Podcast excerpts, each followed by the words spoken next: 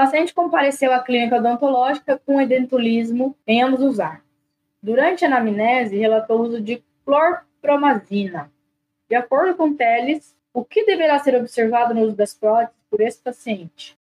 Estomatite devido à queda de imunidade, dificuldade de higienização das próteses pela motricidade prejudicada, perda de retenção das próteses pela diminuição do fluxo salivar, perda de retenção das próteses devido às alterações ósseas causadas pela osteoporose, e dificuldade de utilização das próteses por problemas ocasionados pelo antidepressivo.